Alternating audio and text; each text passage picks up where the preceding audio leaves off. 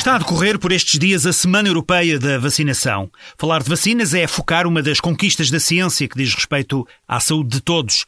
Anualmente, 3 milhões de crianças em todo o mundo são salvas pelas vacinas que evitam que quase 750 mil sofram de algum tipo de incapacidade.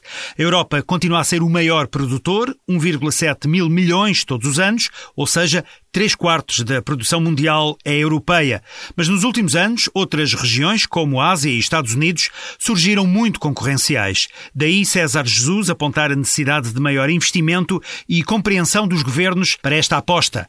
O vice-presidente da Comissão Especializada de Vacinas da Apifarma puxa pelos números da indústria que permitem os avanços científicos no campo da saúde. Absolutamente, e, e deixe-me dizer que a indústria farmacêutica investe significativamente na área de investigação e desenvolvimento. Um, a, a, título de curiosidade, as empresas, a indústria no seu todo, investem cerca de 12 a 15% da sua, a, a, do seu rendimento líquido em investigação e desenvolvimento.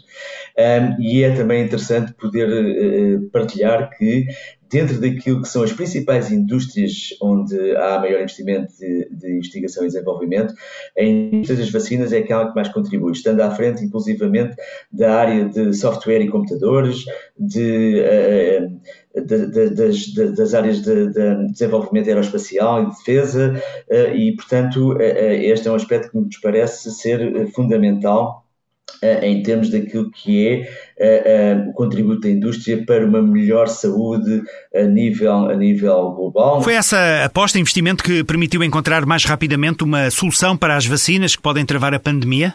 Nós, através de contínuos processos de, de, investigação e desenvolvimento, uh, vamos conseguindo, enquanto empresas, enquanto indústria, ir refinando, ir uh, melhorando as nossas ferramentas tecnológicas, através também da evolução do conhecimento, poder antecipar e mais rapidamente progredir naquilo que são as soluções. E, portanto, isto é um saber acumulado de muitos e muitos anos de investigação e desenvolvimento, no caso da indústria farmacêutica, que naturalmente depois tem como eh, maior coronário agora e, e, no tempo que vivemos, eh, aquela que foi a, vacina anti-Covid, o desenvolvimento das vacinas anti-Covid, que neste momento são a nossa principal ferramenta para eh, prevenir uma doença grave e, tentarmos ultrapassar esta situação de pandemia que já vivemos há, há tempo.